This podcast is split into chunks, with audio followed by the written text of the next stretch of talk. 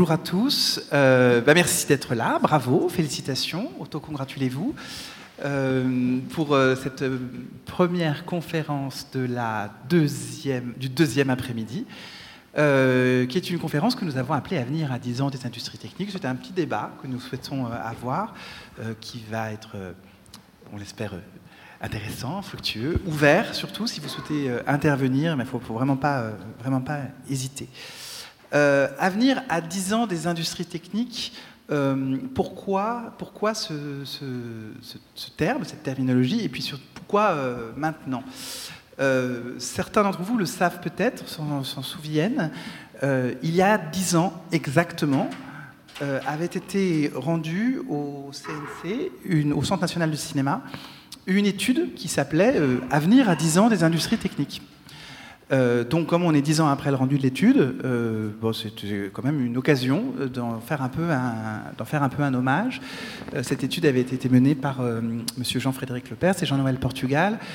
Jean-Noël que j'avais invité à venir aujourd'hui et qui, peut malheureusement pas, qui s'excuse, qui n'est pas, disponible.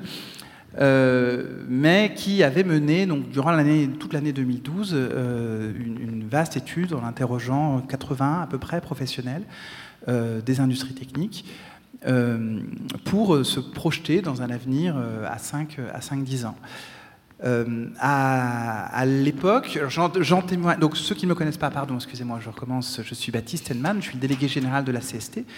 Mais il y a dix ans, j'étais au Centre national du cinéma et nous, je discutais avec Jean-Noël et, Jean-Frédéric sur, sur cette étude-là. à l'époque, euh, il y avait euh, beaucoup d'incertitudes dans le secteur des industries techniques et, certains constats avaient été un peu euh, ressortaient de ces nombreux entretiens. le constat que le secteur des industries techniques, même si on l'appelle industrie technique en tant que secteur, avait du mal à se considérer lui-même comme un secteur et comme une industrie. Euh, on parlait beaucoup euh, d'artisanat, du fait qu'on était euh, très proche de son client, que le produit était sans cesse adapté, et énormément de témoignages sur la difficulté de se projeter dans l'avenir d'un secteur très, très fragile, avec des délais extrêmement courts, et qui rendait difficile la possibilité même de faire un business plan et de, se projeter, euh, de, se projeter euh, de façon euh, avec, avec confiance. En 2012-2013, on parlait déjà encore de la question de la répartition de la valeur, qui était une question qui revenait énormément dans nos discussions. comment est-ce que cette valeur se répartit tout au long de la chaîne de la fabrication et comment les industries techniques, en tant que, en tant que société, peuvent en bénéficier. Et à l'époque, en 2012, on se posait beaucoup la question de la façon d'adresser euh, des nouveaux marchés. Euh, L'Internet était un peu considéré comme un truc, un tout, un peu vague, un peu un ensemble. Et on se disait, bon, il y a sûrement des trucs avec euh, l'Internet. Qu'est-ce qu'on va pouvoir en faire? On se disait, on va passer 2012 euh, on, abandonner euh, définitivement euh, l'analogique, il va falloir tout numériser, est-ce que c'est des, nouvelles des nouveaux marchés, des nouvelles opportunités? Et lorsque le rapport a été rendu, certaines hypothèses avaient été faites sur ce qui se passerait dix ans plus tard, et donc la grande question c'est aujourd'hui, est-ce que ces hypothèses ont été finalement réalisées? Est-ce qu'elles se sont, se sont euh, maintenu. Euh, donc, il y a dix ans, on voyait aujourd'hui, non pas des voitures volantes, ça on n'en voyait pas. Euh, par contre, on pensait que les salles allaient continuer à catalyser l'expérience. Donc c'est assez intéressant de se poser cette question aujourd'hui, la position de la salle par rapport à l'arrivée massive des séries, des plateformes. On se disait déjà que l'économie allait massivement se déplacer vers le numérique. Euh, beaucoup de questions d'infrastructure qui taraudaient euh, en se disant qu'aujourd'hui, les personnes qui contrôlaient les réseaux, qui contrôleraient les réseaux, euh, les personnes qui contrôleraient la fibre, les personnes qui sauraient gérer la production et en être complètement maîtres, seraient en, maîtrise de leur marché. L'interopérabilité était une question. on se disait, il y a dix ans, qu'aujourd'hui, on aurait enfin atteint une belle interopérabilité entre les acteurs du secteur. Un postulat qu'on peut peut-être questionner encore. il y a dix ans, on se disait qu'aujourd'hui, le rapprochement avec le jeu vidéo serait consommé. Euh, on entendrait peut-être l'abolition complète des frontières entre euh, la fiction euh, et entre le, flux, le stock, le live. Qu'en est-il est aujourd'hui? Et enfin, on se disait, et ça c'est aussi une, question qu'on peut peut-être se poser aujourd'hui, de, qui reste, je pense, au cœur de certaines réflexions, des studios intégrés, qui attirent à l'ensemble des investissements. L'étude, je vous invite à la télécharger. Elle est encore disponible sur le site du CNC, Avenir à 10 ans des industries techniques. Euh, elle est très bien, elle est très claire, elle est, facile à lire. Euh, et vous pouvez donc euh, en, prendre connaissance et ça permettra de, nourrir votre réflexion. Ces éléments un peu en titre, un peu en titre d'introduction.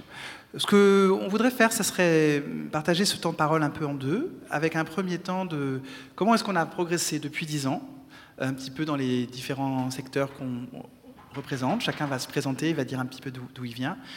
Et puis après, on va essayer de tenter un petit peu l'exercice de se dire comment est-ce qu'on peut se projeter peut-être dans 5 et dans, dans, dans, 10 ans, euh, dans 10 ans encore. Euh, mini tour de table pour que vous puissiez vous présenter. Euh, d'abord, Gina. J'y vais direct. Oui, bonjour. Gina Barbier. Alors moi aujourd'hui je suis, euh, je suis à, la direction de la société Purple Sound qui est une euh, société de post-production euh, concentrée sur le son. J'ai démarré ma carrière chez Eclair, enfin Télétota plus précisément, qui était une des filiales du groupe Eclair. Et, effectivement, à cette époque-là, moi j'en suis partie en 2013 au premier plan de sauvegarde du groupe Eclair, donc après la fusion entre Télétota et Eclair Laboratoire. Euh, voilà, c'était euh, c'était euh, un peu un des glas du passage au numérique et d'une fusion qui sur le papier était très prometteuse et qui n'a qui n'a pas abouti comme elle aurait dû. Voilà. Et ensuite, j'en suis partie. Je suis partie un peu en, en, indépendant pendant quelques années sur de la post-production. Et depuis 2017, donc je suis je suis à la direction de Purple Sound. Gilles. Euh, Gilles Gaillard. Donc, euh, euh, sur le panel, c'est marqué que je suis président de la commission de la CIT, l'ancienne CIT, maintenant on doit dire. je ne suis pas dans le CNC. je suis un entrepreneur et j'y étais dans cette position au titre de personnalité qualifiée. J'ai longtemps dirigé les activités du groupe Microsimage, que j'ai revendu en 2015 au groupe Technicolor et qui m'a confié la gestion de la division animation et jeux vidéo dans le monde. Et euh, j'ai décidé euh, de me consacrer à de euh, nouvelles perspectives entrepreneuriales fin 2020. et j'ai depuis monté un certain nombre de structures, dont une qui s'appelle Nine Studio et qui a vocation à, investir aux côtés de producteurs indépendants dans l'étape de développement. On souhaite déployer une trentaine de millions d'euros dans les cinq prochaines années pour cet investissement spécifique.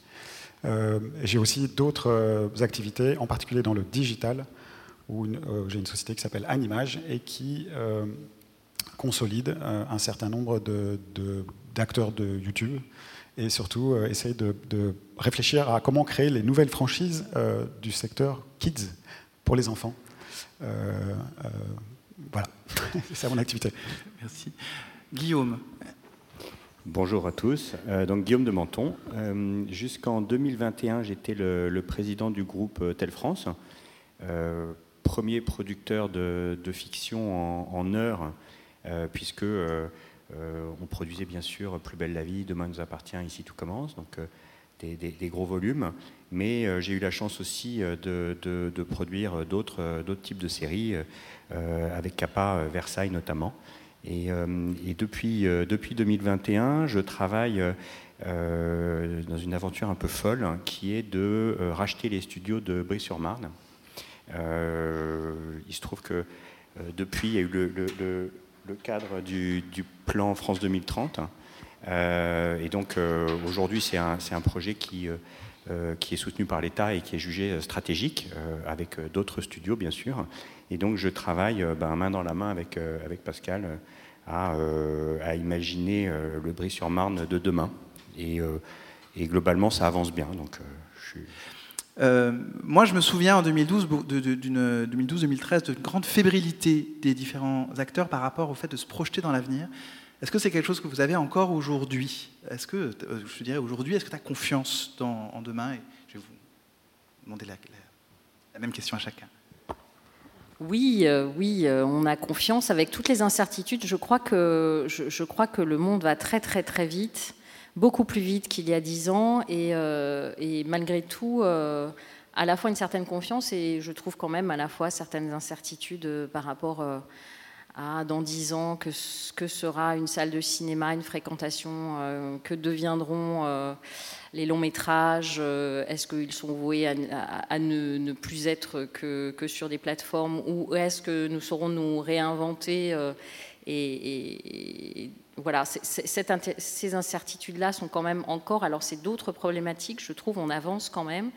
Euh, alors, les plateformes ont un côté hyper positif parce que du coup, ça nous donne quand même une assez bonne visibilité euh, sur, ce que ça va être dans les dix ans à venir, sur, le, métier, sur les industries techniques, sur le métier, sur ce qu'on va pouvoir faire, mais comment se réinventer, euh, surtout sur la partie long métrage, comment se réinventer, comment faire revenir les gens dans les salles et leur proposer euh, des expériences ou une expérience cinématographique dans une salle? Voilà, je crois que c'est là l'incertitude aujourd'hui.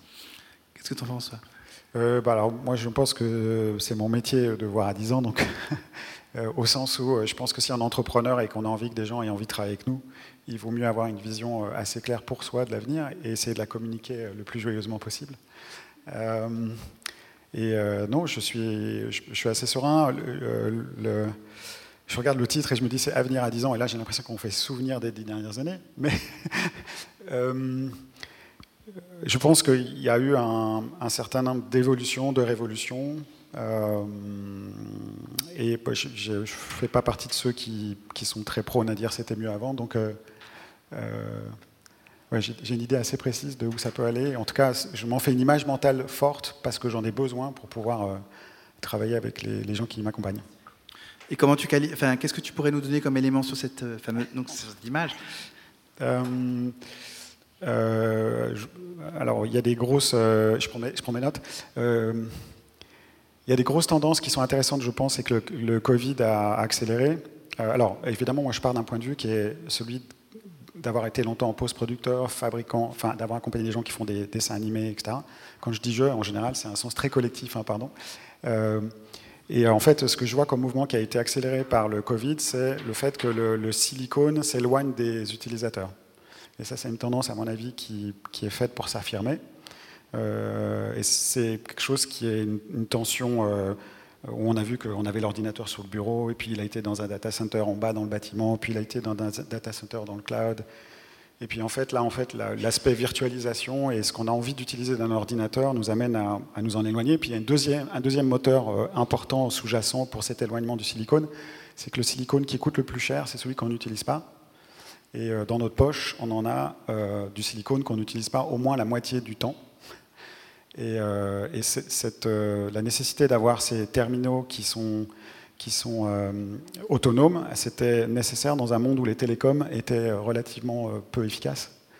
Et donc il est clair qu'avec l'évolution de la fibre et la 5G, la problématique de disponibilité en continu de ressources qu'on peut aller chercher proche, de façon proche, ce qu'on appelle le edge, ou de façon plus lointaine, ce qui est maintenant les versions plus sophistiquées du cloud, clairement, euh, euh, ça va redéfinir notre industrie.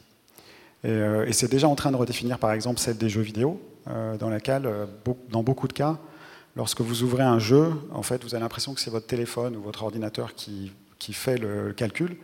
Mais en réalité, en fait, c'est une fenêtre de stream qui est ouverte avec un, ordinateur qui est dans le cloud et qui, lui, est en train de faire le calcul pour vous. et on voit bien l'intérêt parce que du coup, ça permet de partager du silicone avec plusieurs utilisateurs.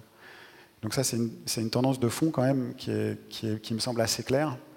Et elle a des corollaires, c'est que euh, beaucoup de, la compétence industrielle, euh, en particulier dans les gens qui font la post-prod, de l'anime et des effets spéciaux, euh, elle était liée au fait qu'on savait mieux gérer les infrastructures. Pendant longtemps, on a joué le rôle de tiers investisseur, puis après, on a été ceux qui géraient les infrastructures pour nos clients. Et aujourd'hui, dans cette version très distribuée du travail, ça va être plus ça qui va être capital.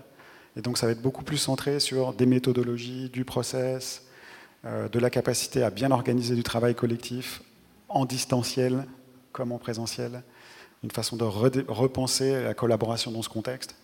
Donc en fait, pour moi, ça, fixe des choses qui sont relativement claires du point de vue de, de, cette couche technique dont on a appris dans la séquence précédente qu'on allait avoir au moins une révolution et puis un certain nombre de crises derrière. Et puis peut-être pour finir, parce qu'il faut que tout le monde puisse parler, mais euh, l'autre aspect qui m'intéresse beaucoup, c'est de, regarder les, évolutions macro des différents secteurs que, j'ai pu accompagner au, cours de ma vie professionnelle. Et, donc je regarde en fait trois marchés. Le marché euh, de, la publicité, parce que c'est un sous-jacent important de notre secteur, ça fait travailler des gens. Le marché euh, des effets spéciaux en général, et puis le marché euh, de l'animation en particulier, où euh, j'ai un regard un peu plus acéré depuis un certain nombre d'années. Et les dynamiques sont vraiment euh, complètement opposées. on a le marché de la publicité qui est un marché dans lequel tous les annonceurs, pour pouvoir exister, ils doivent ajouter au territoire physique les territoires digitaux. Et donc on a une démultiplication des territoires sur lesquels il faut qu'ils organisent leur communication. Et du coup, ça aboutit à avoir faire des contenus euh, de façon ultra industrielle, dans des volumes qui sont sans précédent. Et ça, ça crée sur les gens qui sont des acteurs de cet écosystème une pression prix-volume euh, qui se traduit un peu aujourd'hui par un niveau de créativité qui n'est pas le plus élevé. Euh, je, le dis sans aucune offense, mais c'est le reflet du fait qu'ils ben, font faire beaucoup. Et donc ça, pour les sociétés qui sont nouvelles dans le secteur, si elles ont intégré cette exigence-là, elles sont capables d'être très performantes, agiles, etc. Mais les vieux acteurs du secteur, ils sont dans une pression prix qui est extrêmement difficile à soutenir, ils doivent se réorganiser. Pour ce qui est du domaine des effets spéciaux, euh, il, y a, 18 ans en arrière, euh, euh, le groupe Technicolor livrait le, Roi Lion, et c'était un, un, film sur lequel il y avait de l'ordre de 100 millions de dollars d'effets spéciaux à faire en 90 minutes. Aujourd'hui, les sociétés d'effets spéciaux euh, qui veulent faire ce type de revenus, elles doivent le faire sur une série de 10 fois 90 minutes. Euh, et donc, on voit bien que là aussi, c'est un secteur qui, est sous une pression volume phénoménale, où on peut encore matérialiser des, revenus importants, mais ça se fait avec une quantité de travail qui, elle, est démultipliée. Et je vais finir par l'animation, qui est un secteur euh, qui, lui, a, connu beaucoup de transformations dans la séquence précédente qui connaît une énorme, un énorme pivot dans sa distribution. Aujourd'hui, euh, les, les, enfants qui, euh, qui, qui, développent leur relation à l'audiovisuel euh, découvrent les contenus à destination des enfants sur le mobile de leurs parents, 62%, c'est beaucoup. Et donc, ils n'ont pas du tout une relation collective comme on a eu avec la télé, l'écran, de cinéma, etc., aux médias audiovisuels, mais ils le voient avec leurs petits Euh, et, ça, ça crée en fait une fracture dans les audiences qui auraient pu aller à la télé euh, jusqu'à présent et qui n'y vont plus. Euh, et un écosystème qui était fait pour faire du preschool pour la télé à un, prix très serré, mais qui ne trouve plus ses audiences, puisqu'elles sont quasiment exclusivement sur le digital. Et puis après, il y a toute la partie de qu'est-ce qui se passe au cinéma? L'animation est toujours très très importante pour les revenus au cinéma. Et il y a cette catégorie au milieu qui s'appelle les streamers, on va, le faire, on va simplifier, et qui, elles, dépensent plus que la télé historiquement pour faire des projets qui sont plutôt plus ambitieux. Donc ce, secteur-là, en termes de marché, connaît un boom absolument sans précédent.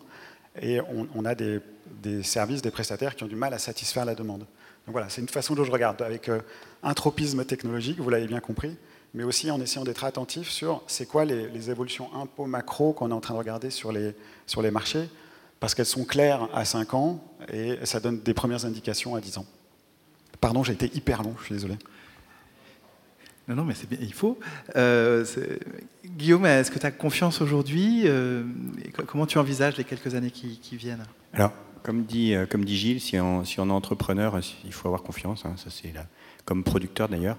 il se trouve que est-ce qu'on a confiance dans le monde des dix prochaines années? La, question est vaste. La question, c'est avec quel, euh, quel angle on le, regarde. Euh, moi, je suis, assez, euh, je suis très confiant même, je suis assez clair. Mais si je pose une question qui est est-ce qu'il va y avoir du contenu à produire dans les dix prochaines années? Oui. On n'a finalement jamais eu une aussi bonne visibilité, parce qu'il y a des streamers qui sont arrivés. Bon, ça va être, il va être très concurrentiel. Il y en a peut-être qui auront des difficultés, mais on va dire qu'il y aura un contenu à, produire. Euh, on le, dit même en grande progression. Mettons même qu'il reste ce qu'il est aujourd'hui, ça, fait un beau volume à faire, plus des chaînes traditionnelles qui, ont peut-être des problèmes de modèle économique, mais qui de toute manière vont perdurer encore dans les, dix prochaines années dans, le modèle actuel. Donc, euh, si la question c'est avec euh, le regard de la production, et notamment en, en patrimonial, hein, forcément lié avec mon activité du jour, qui sont les studios et on va dire le hardware autour de, cette production, oui, je trouve qu'on a une visibilité assez formidable. Et comme tu le disais d'ailleurs, qui est sous tension, et aujourd'hui on a ça n'a peut-être pas toujours été le cas, mais on a plutôt un, problème euh, d'offre que de demande. Donc, euh, oui, très, très serein.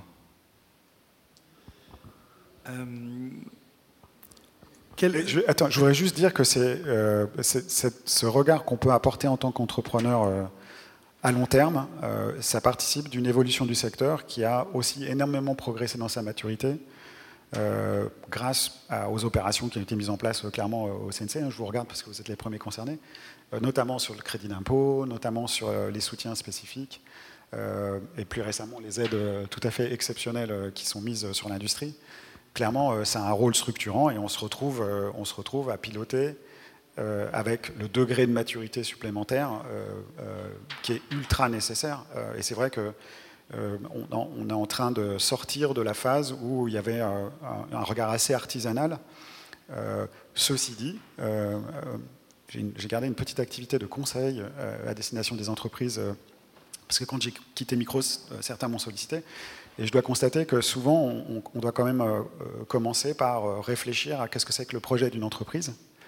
Et, une entreprise, l'objectif, c'est de créer un actif et que cet actif, il ait une valeur in fine qui soit significativement supérieure à celle que, aux moyens qu'on a mis pour, pour l'investir. Et il y a aussi des notions de transition, etc. etc. Donc, on améliore un peu les perspectives de visibilité parce qu'on a un marché qui crée une certaine pression, mais il reste euh, encore quelques étapes de maturité à franchir euh, pour que effectivement on soit dans des perspectives dans lesquelles on se dit je construis quelque chose pour moi, euh, dont la finalité est autre chose que de me verser un salaire, c'est-à-dire d'essayer de faire un actif qui a une valeur et, qui pourra représenter quelque chose d'intéressant, soit pour les salariés qui ont, qui ont aidé à construire l'actif, soit euh, pour des investisseurs qui seraient intéressés par les reprendre, etc. Gina, je vais, je vais m'adresser un peu à ta casquette FICAM. Euh, est-ce que c'est quelque chose que, tu, que vous partagez à la FICAM, cette, cette, vision d'avenir? Est-ce que ce projet entrepreneurial, est-ce que tu as l'impression que les entreprises, euh, vos, collègues, vous arrivez collectivement à, avoir une confiance dans les quelques années qui viennent? Oui, oui, je pense qu'on est quand même assez confiant. Euh, on, partage effectivement euh, toutes les difficultés. Alors c'est vrai qu'on a fait des gros progrès depuis dix ans en termes de, euh, d'organisation, que ce soit dans les équipes internes, de, workflow aussi, de maîtrise en fait du workflow. néanmoins, ce qui se pose aujourd'hui, c'est une grosse, grosse pression qui va dans le bon sens, bien sûr, parce qu'il y a énormément de contenu, donc c'est plutôt une bonne nouvelle. Euh, mais, euh, mais, savoir gérer cette, cette, grosse pression et aussi, euh, aussi pour ma part, très, très fiction, long métrage et audiovisuel, savoir aussi répondre à des demandes qui sont, qui sont maintenant dans la chronologie des médias et dans le suivi. Euh, une ouverture euh, du cinéma ou de l'audiovisuel française qui est une ouverture sur le monde aujourd'hui à l'international, en tout cas Europe internationale avec, euh, avec les streamers et les plateformes, donne une autre, une autre impulsion, une rapidité et une accélération dans nos modes de fabrication à la post-prod et dans le créatif aussi. Euh, donc ça, c'est le challenge peut-être aujourd'hui où on commence peut-être tous au niveau des industries techniques à être à maîtriser euh, tout ce digital, tous les aspects numériques. Euh, ce qui devient là aujourd'hui, c'est la pression. C'est comment répondre, comment répondre vite, comment répondre bien. Euh, on ne maîtrise pas encore, euh, moi pour la partie son maintenant, dans laquelle je suis un peu plus spécialisée maintenant, c'est encore, ça devient très compliqué. Le son qui était peut-être quelque chose un, peu laissé sur le côté dans l'histoire du cinéma français, un peu voilà, où c'était pas la chose la plus importante, peut-être une, importance liée à l'image. Aujourd'hui, les streamers nous demandent, demandent énormément de travail sur la partie son et surtout sur les délivrables, hein, tout ce qu'il faut livrer. Et on a aussi une sensation aujourd'hui que bah, le film va sortir.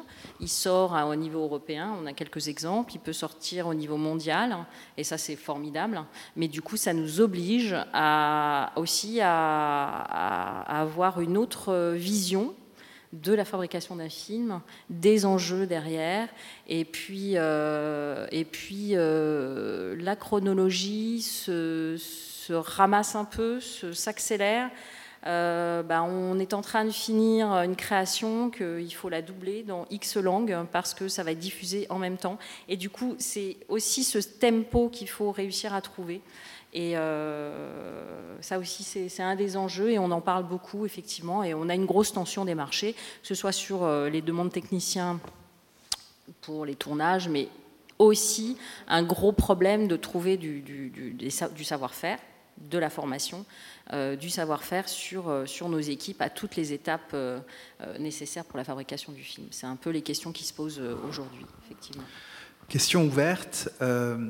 Il y a dix ans, on pensait la, fin d'un peu, enfin, la, fusion entre la fiction et le jeu vidéo. Aujourd'hui, j'aurais plutôt tendance à traduire cette question comme la fusion entre le flux et le stock, le live et le patrimonial, avec les technologies temps réel. Est-ce que c'est des choses qui vous font euh, réfléchir? Comment, euh, Qui veut répondre d'abord? Comment, ça vous euh, impacte? C'est une bonne question. Je sais pas, je pense qu'on on, dira la même chose dans 10 ans, ça va venir. En fait, il y a des cas où c'est adapté. Quand, quand, le premier Avatar est sorti, tout devait être en, 3D. À mon avis, c'est pas une question qui. Enfin, il y, a des contenus qui sont adaptés à ça. Euh, c'est vrai que beaucoup de, enfin mes enfants en tout cas, ils regardent, ils regardent du live sur TikTok. Euh, mais c'est euh, un âge, c'est un, un, moment, c'est c'est un, contenu en communion avec leurs copains. je pense qu'il va y avoir une multitude de contenus et que, beaucoup de et que chacun va avoir son, meilleur canal de distribution moi, je crois qu'il y aura, euh, y aura de, la, de la fiction traditionnelle, il y aura de l'animation, il y aura euh, des films qui seront entre les deux. Euh, et je vois de, je vois pas de mouvement majoritaire qui va emporter tout, clairement pas. Et en, vas-y, et en, termes de, aussi de rapidité de fabrication, du coup, on est aussi dans. Alors, enfin, moi, je, alors, on va diverger, c'est bien. en fait, moi, je pense que non, le rapprochement des deux métiers, il va s'amplifier. Et en fait, c'est marrant, j'ai un, prisme que j'avais développé il y a longtemps et je le partage comme ça, on en parle, qui, était, qui consistait à regarder en fait euh, nos métiers audiovisuels, ils reposent sur trois grandes composantes. Un, euh, enregistrer le vivant. Deux, euh, le synthétiser quand on ne peut pas l'enregistrer. Et trois, le simuler. et donc, et, j'avais commencé d'ailleurs à avoir un regard très acéré à cause de, enfin, qui a été stimulé par le son. En fait, quand on regarde le son, la, musique, le son a toujours une étape d'avance euh, sur la, vidéo, les contenus euh, audiovisuels plus complexes. Euh, en général, parce qu'il y a une économie qui est plus limitée, que ça permet de. C'est un secteur qui énorme énormément. Et, en fait, quand vous prenez ce, prisme-là, ben, du coup, en fait, ben, bon, l'enregistrement de la réalité, il continue à évoluer. On le fait en 3D, en volumétrique, etc., etc. Donc, il y a un tissu d'innovation. Euh, et, euh, c'est vrai, par exemple, sur les espaces colorés qu'on est capable de capter aujourd'hui. on voit bien que donc euh, on va essayer d'aller capturer de plus en plus d'informations et qu'on pourra exploiter de façon multiple après. la simulation, bah, on a tous été épatés par Toy Story. Mais on voit bien aujourd'hui que quand on fait des dessins animés, ce qu'on appelle squeeze and stretch, de la pure animation, on va très très loin. Et puis, je pense que Maintenant, c'est très clair euh, avec les chats GPT et les autres que toute, la, toute vogue de simulation commence à produire des images dans lesquelles notre cerveau, il sait plus, enfin, il faut aller voir le dernier avatar, notre cerveau, il sait plus très bien euh, distinguer entre la réalité et, donc, euh, et, le fait que ça y est, on arrive à ce point dans lequel il n'y a pas de discernement possible, comme en musique, vous ne savez pas si quelqu'un a, alors attention pour les pros, ça va scandaliser, mais la majorité des gens ne savent pas quand il y a un coup de violon réel ou alors un coup de violon qui est complètement simulé. ben, quand vous êtes à ce degré-là, en fait, ben, vous entrez dans une bascule qui permet de complètement reconsidérer le process. Et donc, moi, quand on a une pression si intense sur la création de contenu, je vois deux choses si l'offre est inférieure à la demande, clairement, celui qui sera travaillé plus vite que les autres euh, va prendre des parts de marché euh, phénoménales. Et donc, aujourd'hui, ce n'est pas une, un problématique de prix, c'est comment on s'organise pour livrer plus vite. Ça, c'est très, très clair. Euh, et on le voit, par exemple, sur les studios VR. L'intérêt des studios VR, c'est d'avoir quasiment une image, enfin, augmentée avec les LED. L'intérêt, c'est d'avoir une image post-produite en direct. Hein. Donc, ça accélère quand même sacrément le, le temps de prod. Ça ne coûte pas forcément moins cher, mais ça accélère gravement la production. Euh, et puis après, il y a un autre phénomène, enfin, l'impact de cette accélération-là, c'est de se dire, ben, si on est capable de simuler un maximum de choses, est-ce qu'on ne peut pas distinguer le moment de la capture euh, euh, de la comédie et la restitution à destination du public? Et bon, ben, ça, c'est ce qui se passe dans les jeux vidéo depuis toujours. Hein. C'est-à-dire que toute la mocap qui est mise dans les, dans les jeux vidéo exploite ce type de workflow. Et donc on voit bien que les deux sont en train de s'interpénétrer de façon extrêmement puissante. À nouveau, Avatar est un exemple de ça. C'est-à-dire qu'il faut, quand on regarde le process qui a été mis en œuvre, il y a pas mal de vidéos qui le montrent. En fait, il y a vraiment une approche qui consiste à chorégraphier euh, une séquence, euh, la capturer, et une fois qu'on a intégré des données capturées, eh ben on va s'occuper de mettre une caméra et de faire un montage. Ce qui est un sacrilège pour, euh, pour les gens qui font du cinéma, puisqu'on sait très bien que normalement on part de la caméra. Euh, mais, on est à ce moment de pivot euh, euh, avec des gens qui vont comprendre qu'ils peuvent l'exploiter et le développer dans cet esprit-là, et ceux qui restent dans un, dans un autre dispositif. Les deux vont coexister, hein, parce qu'évidemment, il, y a toujours, quand on est sur des transitions aussi innovantes, il y a les deux cohabitent, et l'échelle de 10 ans, en général, c'est le temps de cette cohabitation. Mais clairement, ceux qui embrassent les technologies qui sont issues des jeux vidéo, qui maintenant percolent partout dans le secteur audiovisuel, vont, vont, probablement prendre des parts de marché très significatives parce que cette approche-là permet fondamentalement de produire beaucoup plus vite et d'atteindre les mêmes niveaux de qualité. Euh, le corollaire de ça, et c'est un, des éléments euh, que tu as, que tu as touché, c'est la valeur catalogue. en fait, euh, l'accélération, ce que tu décrivais comme l'accélération, en tout cas le volume d'actifs concrets explosant, euh, il, aboutit à fragmenter la valeur relative euh, de l'actif lui-même. Euh, on, peut raisonner par exemple par rapport à YouTube, mais je, le dis sur YouTube, mais je pourrais le dire sur n'importe quel autre réseau social. les créateurs, en fait, créent du contenu, et tant qu'il y a plus de gens qui les regardent que ceux qui les créent, on est dans quelque chose de vertueux, parce que on a un effet où c'est intéressant de, générer des revenus avec, puisque l'écart entre ceux qui créent et ceux qui font est grand. Puis il y a un moment en fait où le, nombre de viewers, on, atteint le maximum, on est au plateau là, c'est-à-dire qu'on a 4 milliards 7 d'individus connectés, et puis là on est en train de regarder, puis il y a toujours des gens qui continuent à créer. Ben, en fait, euh, le, gâteau, lui, la taille du gâteau change peu, elle progresse. Hein, euh, mais du coup, euh, bah, on atteint ce plateau, et s'il y a plus de gens qui créent, bah, la, valeur à partager restant la même, bah, le, relatif que touche chacun des créateurs s'effondre à une vitesse phénoménale.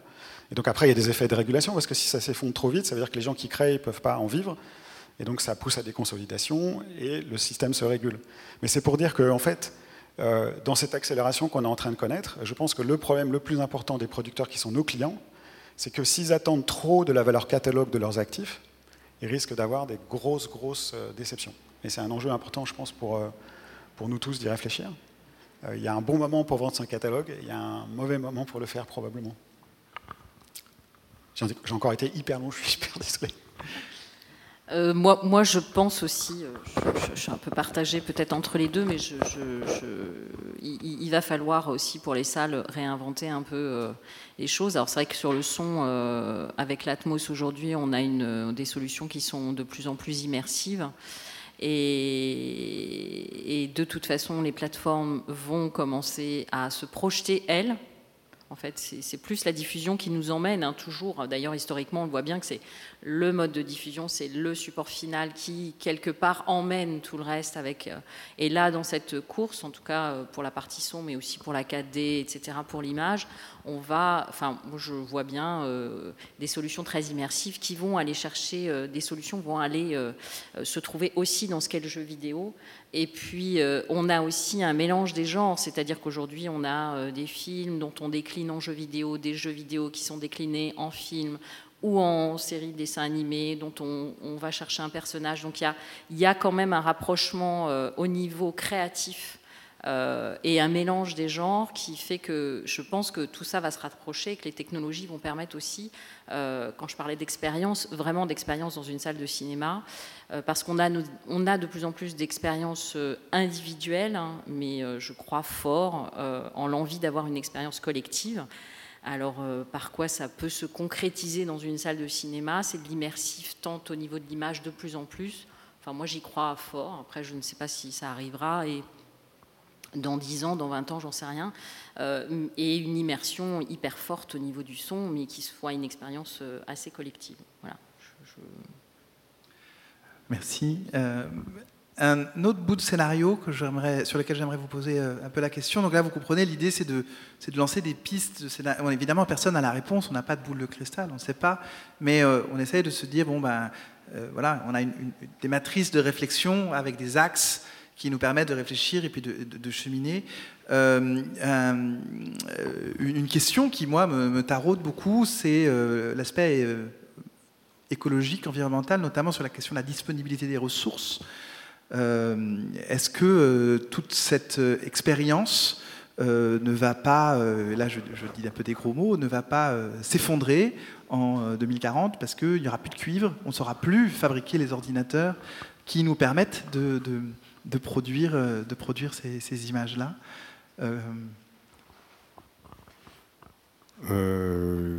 Non, je crois pas. Je crois que. je sais pas. Je suis un, je suis un optimiste, mais euh, je ne connais, pas, je connais pas spécifiquement le, sujet du cuivre. J'imagine qu'effectivement, c'est en tension, mais on trouvera d'autres solutions.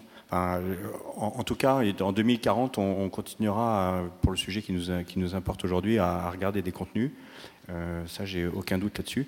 Alors après, pour, revenir euh, peut-être sur les enjeux des dix prochaines années, je pense que parle, on parle d'innovation technique. C'est vrai que c'est ça qui vient euh, en premier à l'idée, mais en fait, je crois que euh, presque plus, l'enjeu, il est dans, l'innovation opérationnelle. Euh, il faut qu'on travaille mieux, qu'on travaille. Euh, on parle, de, en productivité financière parce qu'on a des contenus à produire avec, avec des montants qui ne sont pas du tout extensibles, mais on doit aussi le faire dans une, dans sobriété, dans une économie de, moyens, d'utilisation de matériaux.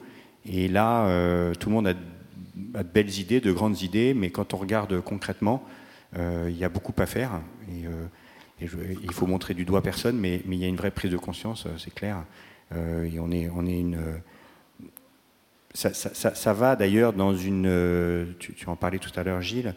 Dans une, dans une modernisation, et c'est vrai qu'on a fait des progrès sur les dix dernières années, ça c'est vraiment, mais, mais, il y a encore tout à faire. Je pense que je parlais de hardware, il faut que le le software et le hardware travaillent ensemble, qu'on anticipe, qu'on on connaisse la, puissance des outils pour, euh, pour, euh, pour les penser au moment où on écrit.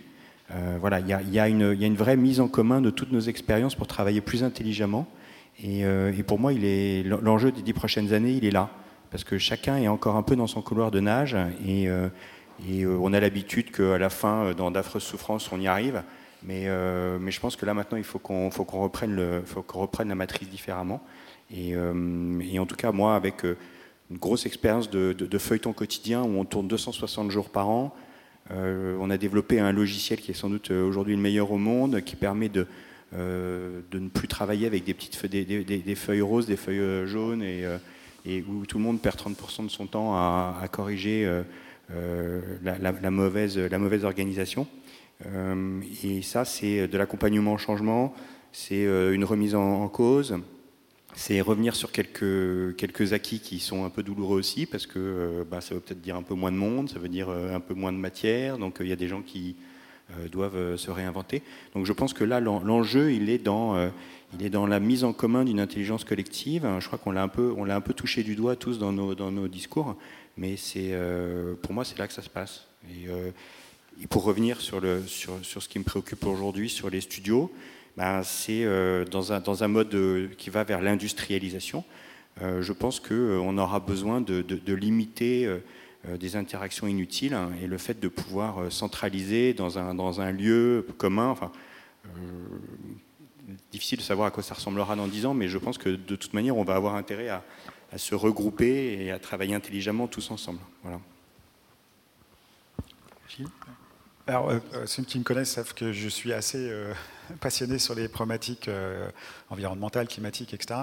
Sur, l'aspect silicone, bon, en vrai, on a déjà des, des, Enfin, cuivre, tu disais. Moi, je disais silicone tout à l'heure, mais ça, veut dire à peu près la même chose. Les crises de composants qu'ont connues les gens qui fabriquent des, des devices électroniques, clairement, on l'a vu, là, ça fait 3-4 ans que ça a lieu.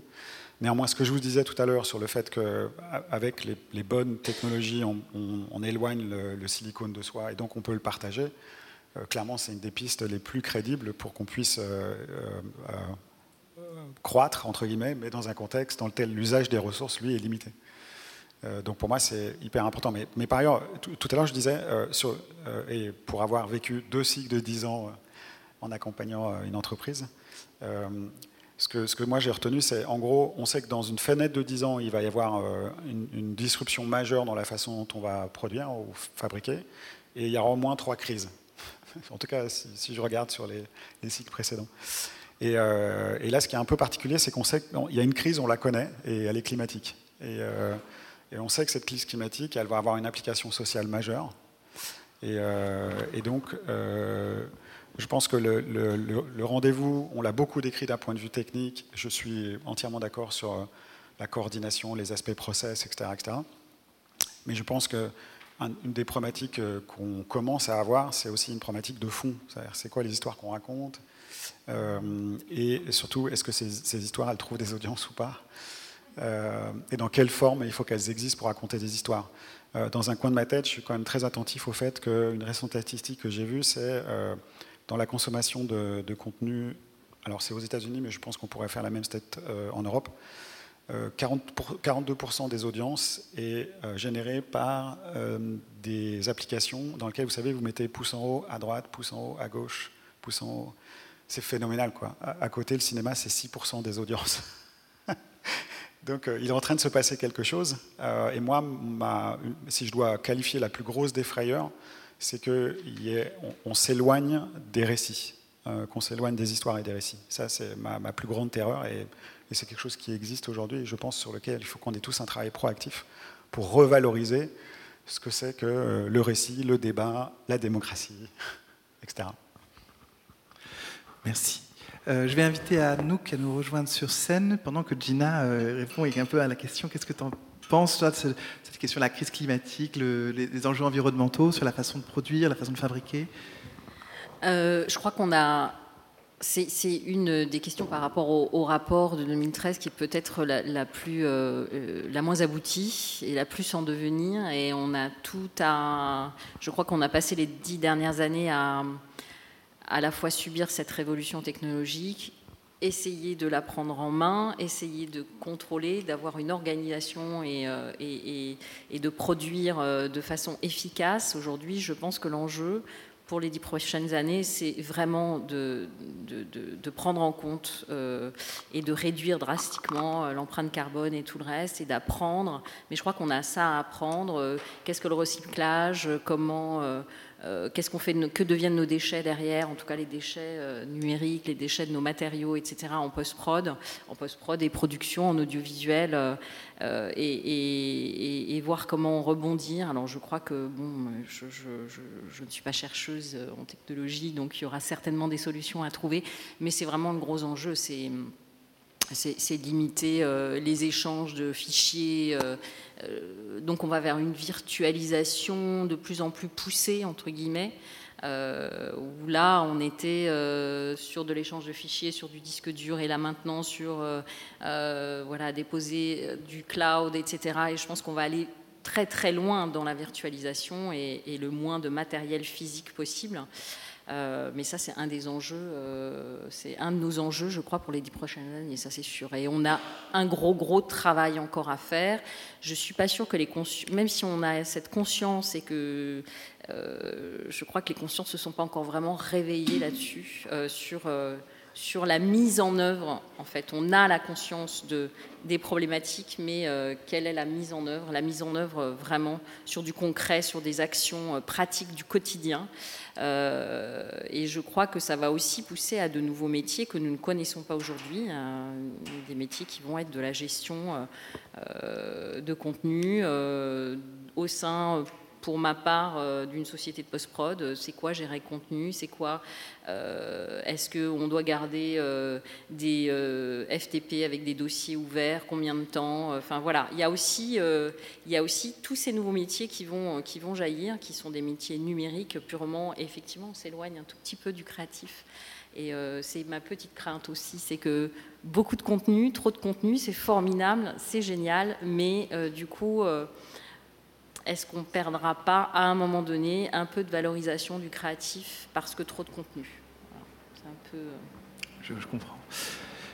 Eh bien, merci beaucoup. Euh, donc, euh, les technologies fonctionnent par cycle, les investissements fonctionnent par cycle, les aides publiques fonctionnent également par cycle. Et donc en 2013, on avait fait une grosse refonte euh, des dispositifs d'aide. Et, euh, ben en 2023, euh, on s'adapte également pour les enjeux des, des 5-10 prochaines années. Donc Anouk, chef du service des industries techniques au CNC, est-ce que tu peux nous décrire un petit peu euh, comment le dispositif d'accompagnement de la prestation et de l'innovation va se mettre en place, euh, en tout cas au CNC. Euh, je peux, je vais essayer. Donc, on en est aujourd'hui à un projet de réforme. Je, le précise, la réforme devrait être effective à partir de, de, début avril. Et donc, effectivement, on rentre dans un nouveau cycle, c'est assez juste de le dire comme ça. Le, rapport Le Père Portugal, ça a été, euh, comme tu l'as expliqué, vraiment un, moment très charnière qui a suivi. Euh, on a suivi les recommandations assez à la lettre. Baptiste t'y était, avec euh, beaucoup de recommandations qui ont été mises immédiatement en, forme dans les dispositifs répercutés. Donc 2013, une grosse réforme du soutien aux industries techniques qui a permis d'aller vraiment dans la dentelle, d'accompagner beaucoup plus de postes de dépenses, de soutenir les entreprises dans une période qui était une période compliqué euh, de crise. Là, on a des enjeux assez nouveaux qui ont déjà été euh, tous euh, un peu décrits là. C'est l'industrialisation, certes. depuis 2016, on a eu quand même une grosse réforme des crédits d'impôt qui ont permis d'accompagner, de, stimuler ce mouvement-là. On a France 2030 qui va répondre aussi beaucoup au gros sujet industrialisation. Ce n'est pas forcément le sujet là, mais, mais l'idée c'est d'accompagner un mouvement fort de faire un effet de levier et d'avoir euh, vraiment un, avant-après en termes d'outils de, fabrication. Euh, mais il y a aussi tout un autre pan qui n'est pas tout à fait de l'industrialisation, puisque je rappelle, on est quand même à 85% de PME euh, dans le secteur. Tout le monde n'est pas concerné au quotidien ni par France 2030, ni par les crédits d'impôt. Et, c'est là où le, CNC, dans toute sa finesse, a tous les outils possibles.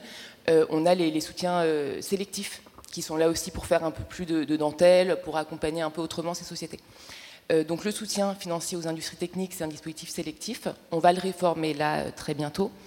Euh, et, je pense que ce qu'il faut retenir, c'est une logique qui était déjà là hein, depuis 2013, mais qu'on veut renforcer, c'est la logique d'accompagnement du secteur dans une réflexion stratégique, une réflexion d'entrepreneur. En fait, il y, a quand même un constat qui date de l'époque Le Perse Portugal et qui est toujours un peu d'actualité, c'est des petites entreprises, la tête dans le guidon, qui ont du mal parfois à prendre le temps, évidemment ils n'en ont pas, euh, pour, euh, pour, vraiment réfléchir à ce que c'est qu'une entreprise et, euh, comment est-ce qu'on la développe et comment est-ce qu'on formalise une stratégie et comment on arrive à se projeter dans les enjeux de demain. donc ça, c'est quelque chose qui, nous tient à cœur. C'est pas évident dans des dispositifs financiers d'aborder ces, sujets-là. Et, et, donc là, ce qu'on a en tête un peu généralement, c'est vraiment d'embrasser ce sujet. On a mis en place des incubateurs avec BPI, les accélérateurs, qui permettent à toutes ces entreprises de prendre le temps et, euh, les accélérateurs sont cofinancés par le CNC. Donc c'est accompagner des entrepreneurs qui sont déjà en activité avec des chiffres d'affaires euh, voilà, de, plutôt moyennes entreprises. de, réfléchir à la stratégie, de se poser les bonnes questions, de, rentrer dans une logique de, cet ordre-là. Et, dans le cadre de la réforme, l'idée c'est d'affirmer que nous, au CNC, on veut comprendre aussi la stratégie des entreprises et comprendre comment un projet d'investissement s'inscrit dans une stratégie. Donc l'idée, c'est euh, de créer une réforme financière, mais aussi de recomposer le dossier de demande et, euh, de faire en sorte que toutes les entreprises se posent ces questions-là et, euh, s'attachent à l'écrire. Ce qui nous a fait pas mal réfléchir, c'est le choc de modernisation, finalement le gros appel à projet qu'on a fait l'année dernière, où on a eu le, retour des, entreprises, des industries techniques qui nous ont dit, même si j'ai pas eu le soutien, le fait d'avoir fait le dossier, ça m'a aidé. Et, et ça, c'est un message assez clair du secteur et qui nous, nous a fait pas mal réfléchir. Donc voilà, le, dispositif, j'en viens euh, au fait, je ne sais pas quelle heure il est. Euh, donc on a euh, globalement à peu près le, même cadre, donc un dispositif financier sélectif avec des experts professionnels du CNC qui vont analyser les projets. Les nouveautés, c'est qu'on élargit l'expertise au niveau du CNC en créant trois verticales thématiques. On aura un collège tournage, qui en fait un, collège live action. Comme on est au CNC, on ne peut pas utiliser de mot anglais, mais donc ça sera tournage euh, assez large. Euh, donc on va de la post-prod, euh, de, la prépa à la post-prod avec tous ces projets de donc vraiment live action. Un collège production numérique où on va un peu plus s'affirmer sur, les, sur le, les sujets animation, jeux vidéo, VR. Donc on est vraiment toujours dans un dispositif qui soutient les investissements technique, hein. on n'est pas du tout euh, au sujet euh, au niveau des œuvres. Et un troisième collège euh, sur les sujets diffusion.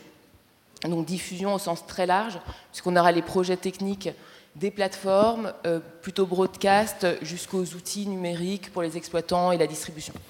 Donc trois verticales en termes de thématiques, et après en termes de projets, trois typologies de projets possibles. des, des, projets d'investissement tels qu'on les connaissait dans le dispositif historique, des projets plutôt de faisabilité, euh, où on sera au niveau de l'expérimentation, euh, des choses un peu plus risquées, un peu plus innovantes, avec un droit à l'erreur un peu plus affirmé, un modèle économique pas forcément complètement stabilisé. Et une troisième entrée auquel on, tient euh, beaucoup, c'est les opérations à caractère collectif, qui visent à accompagner des projets portés par des associations, mais aussi des entreprises, n'importe quelle entité, des projets de manifestation, d'études, des projets d'intérêt collectif dans, leur ensemble, euh, pour le, secteur des professionnels euh, des industries techniques. Euh, donc l'idée, c'est d'avoir, de pouvoir accompagner aussi un mouvement sectoriel, des rapprochements, du partage et de la création de connaissances dans nos secteurs, et, pouvoir passer ça aussi en, commission auprès de nos experts pour avoir un avis concerté sur ces manifestations et ces opérations. voilà dans les grandes lignes. En termes de, subventions, euh, pour ceux qui connaissent, on est toujours euh, contraint par les règlements européens, mais c'est normal. Euh, donc ça sera toujours des taux d'intervention divers et variés selon la typologie de dépenses. On est là pour répondre à vos questions plus précises si vous avez des projets. Oui, il y a un gros stand du CNC. Alors on va ouvrir, on a quelques minutes encore pour reprendre des questions de la salle. Oh, il y a une question devant là. par contre, je vais avoir besoin d'un runner pour le micro. Tu veux faire le runner? Une question, euh, Monsieur Philippe, devant. Bonjour, Philippe Laurenchet, journaliste indépendant. Euh, d'abord, un grand merci à Gilles pour ce. Il a joué un peu notre Doc Brown euh, pour nous avoir fait voyager dans le temps, dans dix ans en avant, et puis peut-être revenir. Donc, merci pour ce voyage. Non, Gilles, j'avais une petite question parce que quand tu disais tout à l'heure que l'important c'est l'actif, si j'ai bien compris, ce que tu disais, c'est que l'actif des producteurs et, leur contenu, bah, il risque de se fragmenter. Effectivement, la valeur se fragmente. Au niveau des comment dire, les entreprises, euh, elles sont condamnées à plus d'efficacité. Donc, euh, est-ce que leur actif va euh, résider dans le fait d'avoir des, je des équipes plus efficaces C'est plus le matériel, comme tu disais, puisque le matériel se, dématérialise, entre guillemets, si j'ai bien compris, se déporte. donc, en quoi, qu'est-ce que tu entends exactement par actif qui peut se développer dans le futur? Bah, dans, les, dans les entreprises, il y a plein de catégories d'actifs, mais il y en a un qui est assez clair et, et qui, fait les spécificités de chacune des sociétés, c'est des process qui sont capables de développer, et que ces process débouchent sur des logiciels, comme tu l'as bien décrit, ou, euh, ou, que ça débouche sur euh, une possibilité de, créer quelque chose euh, de commercial à part entière.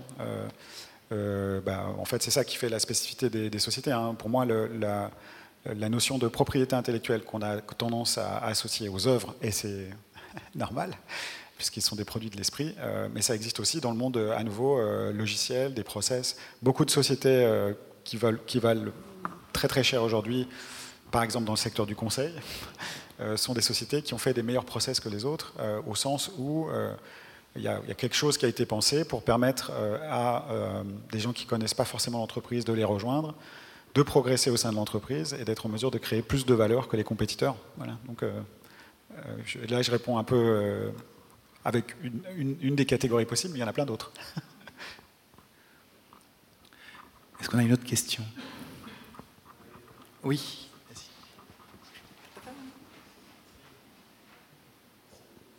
Merci à tous. C'était pour Guillaume de Menton, si éventuellement on pourrait avoir vos idées ou projets d'innovation pour Brie. C'est une, bonne question. Euh, on, va, on va commencer par... Euh, il faut avoir les pieds sur terre et la, tête dans les étoiles. Donc on, va déjà euh, rénover ce qu'il y a à rénover. Et en fait, en fait c'est assez simple. On, va, augmenter la capacité en, construisant des, des, plateaux et, et, toutes les annexes nécessaires qui vont avec euh, supplémentaires.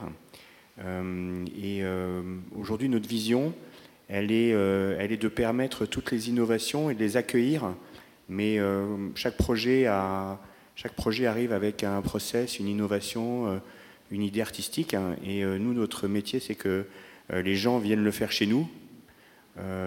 donc nous, ça va être surtout de l'accueil et, et, rendre possible le maximum de choses. Voilà, c'est comme ça que je me projette. Après, euh, je suis bien heureux aujourd'hui de ne pas avoir à prendre de, décisions lourdes d'investissement, euh, puisque ça tout bouge tellement vite que euh, le jour où on choisit, on, on, a, on, a, déjà, on a déjà renoncé à pas mal d'autres choses. Aujourd'hui, ma, conviction, c'est que on aura, qu'il soit, soit avec des tenues, des tenues vertes, des capteurs ou, quoi que ce soit, on aura des comédiens, des accessoires et des gens pour les accompagner et, euh, il leur faudra un toit et euh, une structure euh, adaptée pour qu'il soit le, pour qu'on fasse le meilleur boulot possible. Donc nous, on va s'occuper surtout de la structure. Eh, je vais juste sauter, c'est à toi que la, question est posée, mais du coup je saute sur l'occasion pour, pour partager dans le cadre des, soutiens, pardon, accélérateurs dont tu parlais, etc. En fait, le, prisme de l'impératif d'innovation pour les sociétés, c'est quelque chose des années 2000. Et donc, euh, je le dis sans aucune forme d'agressivité, vous ne trompez pas. Mais ce que je veux dire, c'est que ça fait partie maintenant d'une série de process que les entreprises doivent intégrer. En revanche, il y a beaucoup plus de choses à, faire et de façon beaucoup plus urgente sur les problématiques de cycle de vie. Euh, et donc, si on aborde toutes les perspectives des entreprises uniquement par l'innovation, en fait, on risque de passer beaucoup de temps à faire des choses qui euh, finissent par être délétères. Et il faut qu'on commence, nous, à tous à, l'apprécier. C'est-à-dire qu'il euh, y a un moment où la perception de l'œil humain euh, s'arrête. Et faire une caméra en 24K, ça ne va pas être très utile, à moins si on veut énormément zoomer dans, l'image. Il, y, a des applications. Et donc, en fait, il faut qu'il commence aussi à avoir une attitude un peu responsable sur ce qu'on a besoin de faire en termes d'innovation et ce dont on n'a pas besoin de faire. Ou en tout cas, quelle innovation il faut prioriser parce que finalement, si on arrive à faire mieux notre métier et qu'on a moins d'impact, une fois qu'on aura réussi à délivrer cet impact réduit, alors on pourra repartir sur d'autres types d'innovations. Vous voyez ce que je veux dire? Une question de M. Franck. Bonjour à tous. Euh, merci beaucoup Gilles pour ta vision et ce partage parce que non non mais c'est dans le secteur on le connaît depuis longtemps mais c'est important de le partager à, cette, à ce niveau-là. Euh, c'est une question pour Guillaume de Menton en fait sur le plateau de Briard que vous allez euh, euh, développé et je m'en réjouis. J'étais en tête de manif avec le maire de Brie il y a quelques années pour préserver ces plateaux. Donc euh, le Val-de-Marne vous remercie, monsieur. Et euh, plus précisément, je pense que quelle est votre politique d'échange avec les écoles sur le plateau Briard? Excellente question. Donc on travaille main dans la main avec, avec Laurent Vallée et toutes ses équipes. Aujourd'hui, on a du côté, du, côté, du côté studio et du côté INA il y a eu deux dossiers France 2030 qui ont été déposés avec, un, avec une vision commune que nous avons co-signé euh, Laurent Vallée, euh, Charles Aslangu, le maire de Brie et moi-même. Donc euh, en fait, il faut voir le, plateau dans sa globalité. On n'en sera qu'une partie, on va dire, de, on sera les, la, mise en application, on sera la partie pratique, mais et du côté de l'INA avec un projet, mais, je ne vais pas le, dévoiler à leur place, euh, et euh, sur euh, une partie importante du foncier des 12 hectares de Brie, on va aller chercher une école, installer des résidences étudiantes. Et donc c'est vraiment un campus créatif au sens large qu'on a imaginé. Mais il y, a tellement de, il y a tellement de métiers, de savoir-faire différents qu'on s'est un peu réparti le boulot. Euh, en tout cas, on essaye d'avoir une vision commune euh, et, elle est assez claire. Et c'est vrai que euh, merci d'avoir posé la question parce que les plateaux ne sont bien sûr qu'une partie. Et donc il va falloir essayer d'accueillir. Donc nous, vous l'avez compris, on va, on va accueillir la partie créative, mais il faut accueillir aussi le reste du temps, bah, les personnes qui travaillent, même si une, grande partie, c'est la force de, Brie, habite Paris, bien sûr. Mais euh, on va accueillir des étudiants, on va accueillir des profs, on va, et on va surtout euh, provoquer euh, ce que, ce que, des, réactions. voilà, pour qu'il pour y ait des réactions atomiques, il faut, que les, faut que les particules s'entrechoquent. Et nous, notre boulot, ça va être de faire en sorte que toutes ces particules s'entrechoquent. Et, et, et, tout à l'heure, j'utilisais cette expression de couloir de nage, de, casser un peu les lignes et de faire en sorte qu'il euh, euh, euh, y, ait des belles choses qui naissent de, rencontres sur, sur l'ensemble du plateau. Et, je n'ai pas la moindre idée de, ce qu'elles seront, mais je suis sûr qu'on aura des bonnes surprises. Bien, merci beaucoup. notre, temps de parole est, écoulé, donc j'espère que ce temps d'échange a permis de faire germer dans l'esprit de chacun des petits éléments de ce qui pourrait à devenir dans les quelques années, vous a donné un, peu, un, des clés de répartition, euh, de réflexion matricielle. Je pense qu'on peut applaudir nos intervenants.